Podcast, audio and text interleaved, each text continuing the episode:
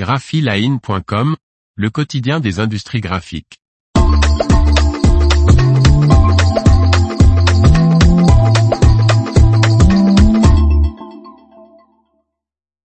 Quel avenir pour le livre scolaire traditionnel? Par Martine Lauré.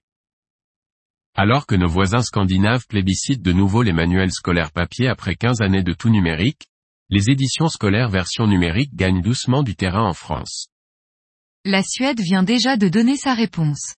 Après avoir opté il y a 15 ans pour un enseignement sur support 100% digital, les Suédois viennent de prendre un virage à 360 degrés.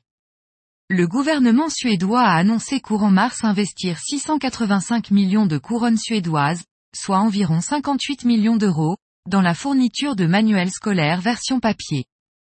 En cause, les résultats d'une étude internationale qui alerte sur les méfaits de l'usage intempestif des écrans et indique une baisse du niveau des jeunes Suédois en lecture et compréhension écrite.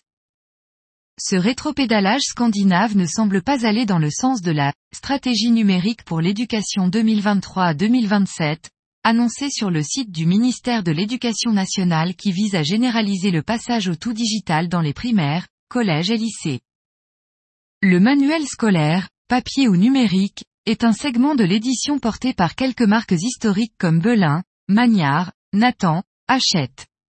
Selon les chiffres publiés dans une synthèse 2021 à 2022 par le Syndicat national de l'édition, SNE, le chiffre d'affaires de 321,7 millions d'euros met le segment des livres scolaires au sixième rang du marché global de l'édition. Une perte de 4 places par rapport à 2019 à 2020, car ce segment avait bénéficié de la réforme du nouveau baccalauréat avec la publication de nouveaux manuels avant la période Covid.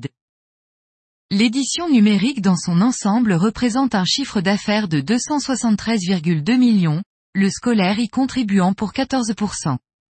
Ce segment trouve son financement dans les abonnements et renouvellements de licences et le choix de certaines régions de privilégier le 100% numérique. Pour les deux versions, les payeurs restent les mêmes, les régions pour les lycées, les départements pour les collèges et les communes pour les écoles primaires. Quant au choix du manuel à proprement parler, qu'il soit papier ou digital, ce sont les enseignants de chaque matière dans chaque établissement qui se mettent d'accord. Une marche arrière est-elle à prévoir à court ou moyen terme alors que le marché du digital continue doucement mais sûrement sa progression? Michel Desmurget, docteur en neurosciences, rappelait au Figaro en juin dernier qu'une étude du Programme international pour le suivi des acquis des élèves, PISA, avait démontré en 2015 que, L'apprentissage à l'aide d'un outil numérique n'est pas plus efficace qu'une leçon délivrée normalement, et il ajoutait, bien souvent d'ailleurs, les outils sont déployés sans aucune étude pédagogique préalable.